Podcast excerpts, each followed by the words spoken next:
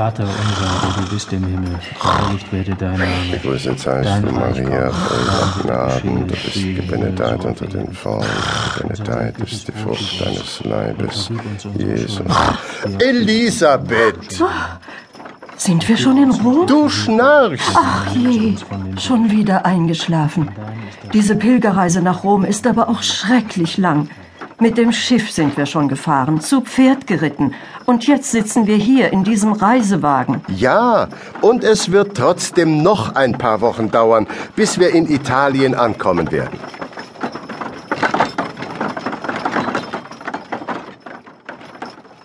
Es ist das Jahr 1450 und der niederländische Maler Rochier van der Weyden und seine Mitreisenden werden im hölzernen, ungefederten Reisewagen kräftig durchgeschüttelt. Der Weg von Brüssel nach Rom, in die wichtigste Stadt aller Christen, ist weit. Doch glücklicherweise müssen diese Pilger nicht zu Fuß gehen. Rochier van der Weyden hat genug Geld, den Reisewagen für sich und seine Frau zu bezahlen. Der Maler ist 50 Jahre alt und sehr bekannt. Als Stadtmaler von Brüssel hat er sich einen außerordentlichen Ruf erarbeitet, der ihm Aufträge aus vielen Teilen Europas beschert. Nicht nur der burgundische Herzog lässt sich von ihm porträtieren, auch Kirchenmänner, viele reiche Kaufleute und Adlige ausländischer Höfe bestellen Bilder bei ihm. In Deutschland kennt man seinen Namen ebenso wie in Italien. Rochier ist ein reicher, aber auch ein frommer Mann. Das tägliche Gebet ist für ihn genauso selbstverständlich wie Farben anzurühren oder Zeichnungen anzufertigen. Mit seinem Geld unterstützt er großzügig Kirchen, die sich um Arme kümmern, Hospitäler und Wohltätigkeitsstiftungen. Es heißt, er hat in seiner Jugend sogar selbst einmal Theologie studiert oder ein Priesterseminar besucht und die sogenannten niederen Weihen erhalten. Die niederen Weihen, das bedeutete mir damals sehr viel. Ich durfte die Kirchenglocken läuten, aus der Heiligen Schrift vorlesen oder mich um den Messwein und die Kerzen kümmern.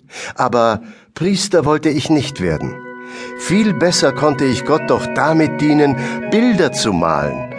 Bilder, die von Maria und vom Leben und Sterben Jesu Christi erzählen und jedem gläubigen Menschen das Wort Gottes vor Augen führen.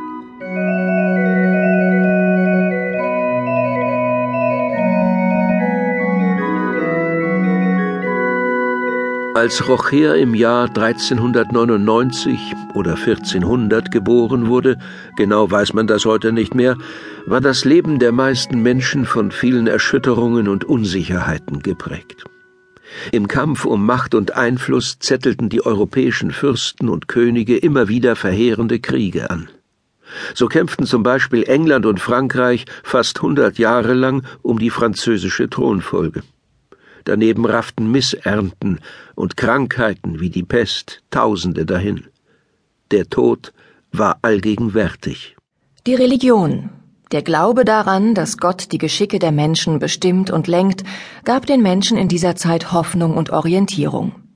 In der Kirche hörten sie die Geschichten der Bibel und konnten auf den Altarbildern sehen, wie man sich diese heiligen, aber fernen Geschichten vorstellen kann.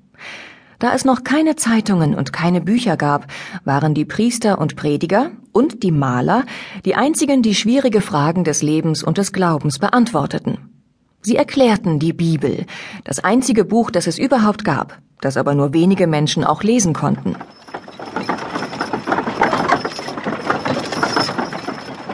Für einen gläubigen Mann wie Rochier van der Weyden bedeutete eine Pilgerreise einen ganz besonderen Höhepunkt im Leben. Auf so einer Pilgerfahrt konnte man nicht nur durch viele Gebete Gott näher kommen oder die Vergebung seiner Sünden erlangen. Die lange Reise war, besonders für einen Maler, auch eine sehr gute Gelegenheit, Städte, Kirchen oder Bilder zu besuchen, die man sonst niemals zu Gesicht bekam.